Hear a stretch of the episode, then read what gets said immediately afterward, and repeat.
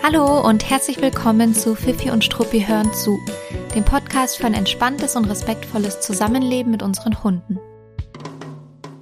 Ich bin Gloria und ich freue mich, dass du hier bist und zuhörst. Ich bin seit über acht Jahren in der Verhaltensberatung und im Hundetraining tätig und ich bin die Gründerin von Fifi und Struppi, einer Learning-Plattform mit Webinaren zu vielfältigen Themen rund um eine gewaltfreie und ganzheitliche Hundeerziehung.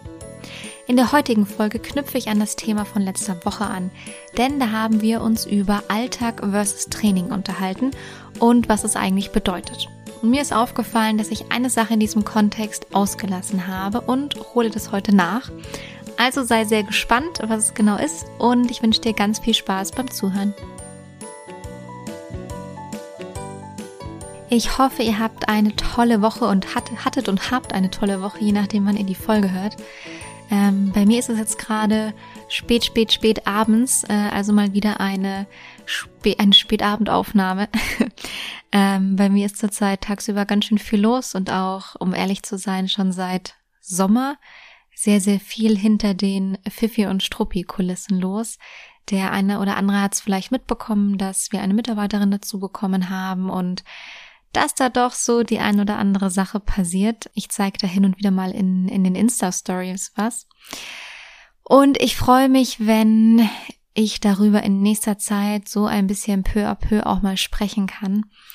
Aber ich sag's mal so, mir ist schon lang nicht mehr langweilig gewesen, aber das ist ja auch ganz gut so. Eigentlich ziemlich perfekt sogar. Und da freue ich mich natürlich auch sehr darüber. Und mir ist auch außerdem aufgefallen, dass wir uns schon im Oktober befinden. Ja, vielleicht ist es auch dem ein oder anderen von euch aufgefallen, dass wir uns schon im Oktober befinden. Ähm, das sind jetzt keine großartigen News, aber nach dem Oktober kommt ja auch der November. Und das bedeutet ja im Grunde schon wieder, dass wir uns kurz vor Dezember befinden und damit auch kurz vor Weihnachten. Und direkt nach Weihnachten kommt ja dann auch schon sofort Silvester. Silvester ist der Schrecken viele, äh, von vielen HundehalterInnen.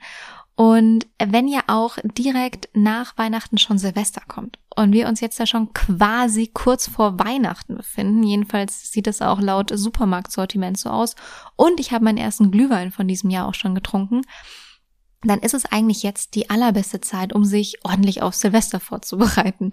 Ähm, und diese Überleitung kann man irgendwie jährlich bringen. Ähm, das ist so ganz, ganz typisch, dass man als Hundetrainerin irgendwann so ab September denkt, hm, eigentlich schon ab August denkt man sich, hm, Mist, eigentlich müssten die Leute jetzt mal anfangen, sich auf Silvester vorzubereiten. Aber im Sommer hat da noch keiner Bock drauf. Und dann denkt man sich so, okay, dann lasse ich, lass ich noch ein bisschen Zeit, bis ich mit dieser Info um die Ecke komme. Vielleicht im September dann. Und im September denkt man sich dann auch meistens noch, ach, das sind irgendwie die letzten schönen Tage. Wer denkt jetzt an Silvester? Naja gut, aber wir haben Mitte Oktober. Wir dürfen jetzt darüber sprechen und darüber nachdenken. Und genau deshalb wird es auch äh, dieses Jahr ein Webinar zu diesem Thema geben. Also ein Webinar zum Thema entspannt ins neue Jahr. Ein Webinar zum Thema Geräuschangst an Silvester. Und normalerweise sind unsere Webinare ja so roundabout zwei Stunden. Ich glaube, das kriegen wir diesmal nicht hin. Also ich plane schon so eher roundabout drei Stunden Zeit ein. Und da wird es trotzdem noch sportlich werden. Aber in diesen drei Stunden bauen wir einen ganz konkreten und toll abgestimmten Trainingsplan auf. Und dieser Trainingsplan funktioniert wochenweise. Das heißt, alle Teilnehmerinnen bekommen einen Trainingsplan mit an die Hand, wo sie wöchentlich wissen, was sie jetzt machen können, um dann an Silvester perfekt vorbereitet zu sein.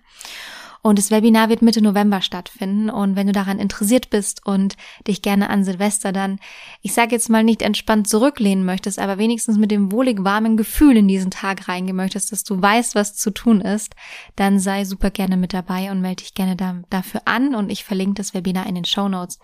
Außerdem wird es noch ein anderes Webinar im November geben und es ist nicht weniger spannend. Es geht nämlich um das Thema Belohnung und Motivation. Vor allem auch für besondere Hunde, also Hunde, denen es manchmal schwerfällt, aufmerksam zu sein oder die sich vielleicht ablenken lassen, die viele Dinge in der Umwelt haben, auf die sie reagieren. Und dieses Webinar wird von der Tine gegeben. Die hat bereits im Frühjahr Webinare zum Thema Hundebegegnungen gegeben. Und ich freue mich da schon sehr darauf, auf das Thema, aber auch auf die Tine. Und auch das verlinke ich euch in den Show Notes. So, jetzt aber, bevor ich mich hier einquatsche, ein harter Cut und eine harte Überleitung zu unserem heutigen Thema. Letzte Woche in der Podcast-Folge habe ich über Training versus Alltag gesprochen und habe darüber gesprochen, ob es einen Unterschied gibt zwischen Training und Alltag. Und ich habe gesagt, nein, es sollte eigentlich keinen Unterschied geben, denn Training muss im Alltag stattfinden. Diese eine Stunde auf einem Hundeplatz oder diese eine Stunde mit einem Hundetrainer, die ist nichts im Gegensatz zu den vielen, vielen, vielen Stunden Alltag, die wir mit unseren Hunden haben. Deswegen muss genau dort das Training eigentlich ansetzen und stattfinden. Aber wir haben auch darüber gesprochen, dass es manchmal zusätzlich sinnvoll sein kann, wenn wir also über den normalen Alltag hinaus absichtlich Trainingssituationen erzeugen, je nach Thema, je nach Hund, je nach Umgebung, so wie es halt immer ist. Und ich hatte auch bereits gesagt, dass unsere Hunde keinen Unterschied machen, beziehungsweise nicht verstehen, ob sie sich im Training befinden oder nicht. Denn der Hund lernt eigentlich die ganze Zeit gleichermaßen. So, und das ist eigentlich die beste Überleitung, die ich brauche, denn diese Ergänzung wollte ich heute gerne noch machen, weil wir so konkret da letzte Woche nicht mehr drüber gesprochen haben. Wenn man sich mit positivem äh, und gewaltfreiem Hundetraining, Hundeerziehung beschäftigt, wenn man vielleicht auch äh, Markersignale benutzt und gerne auch äh, die Dinge, die man von dem Hund erwartet, gezielt aufbaut, dann ist man immer mal wieder in unserer Gesellschaft mit verschiedenen Kritikpunkten konfrontiert. Und es gibt einen davon, der lautet so nach dem Motto, ach, mir ist das alles viel zu konditioniert. Und ich bin lustigerweise letzte Woche darüber gestoßen, weil ich einen Kommentar unter einem Post gelesen habe und der lautete etwa so, ach, bin ich froh, dass ich meinen eigenen Weg gefunden habe. Ich konditioniere nicht mehr, ich arbeite über Bindung und über Kommunikation und ich mache mich damit unabhängig vom Belohnen und mir sind diese Hunde alle viel zu konditioniert. So nach dem Motto. Und es ist keine Einzelmeinung, sowas hört man relativ häufig, immer mal wieder auf gleiche Art und Weise. Es wird gerne eben auch gesagt, dass man kommunizieren will statt konditionieren. Das ist irgendwie so ein geläufiger, geläufiger Satz. Oder eben, dass man sagt, ich arbeite irgendwie körpersprachlich oder über Bindung und eben nicht über Konditionierungen. Und ich möchte gerne ganz konkret heute über diesen Satz sprechen, weil es eigentlich sehr, sehr gut zu dem Thema Training versus Alltag passt. Und ähm, das wird dir, glaube ich, vor allem dann klar, wenn ich meine Ausführungen dazu beendet habe. Es gibt einen Punkt an dieser Aussage, den ich verstehe, den ich nachvollziehen kann, den ich tatsächlich auch ein ganz kleines bisschen teile. Darauf gehe ich am Ende ein. Aber ansonsten möchte ich gerne darauf eingehen, warum diese Aussage leider faktisch einfach nur falsch ist.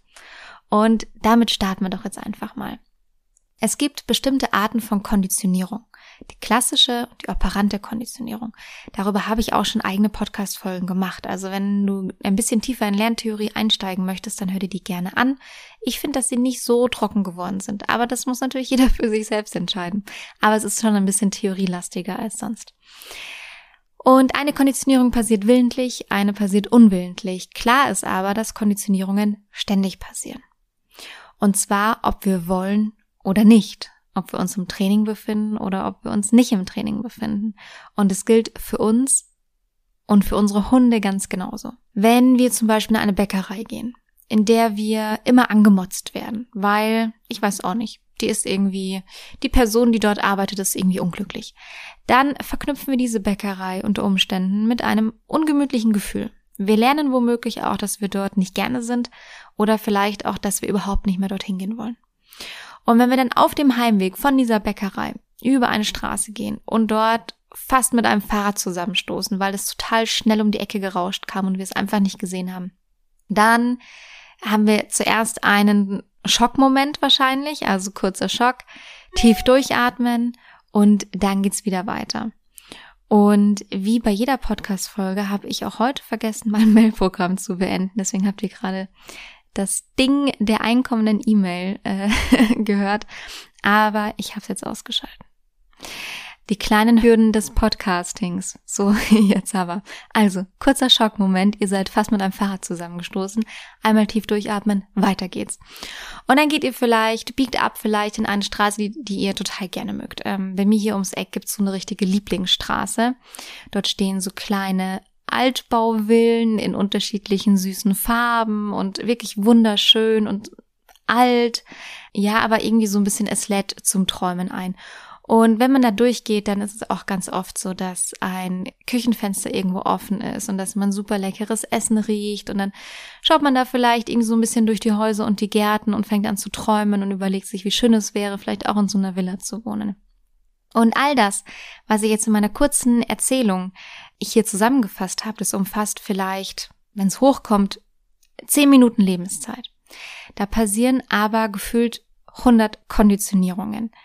Denn solange wir uns in einem gesellschaftlichen System befinden, findet die ganze Zeit Kommunikation statt. Was wahrscheinlich sogar darüber hinaus, also wenn wir uns nicht in einem gesellschaftlichen System befinden. Aber bleiben wir dabei.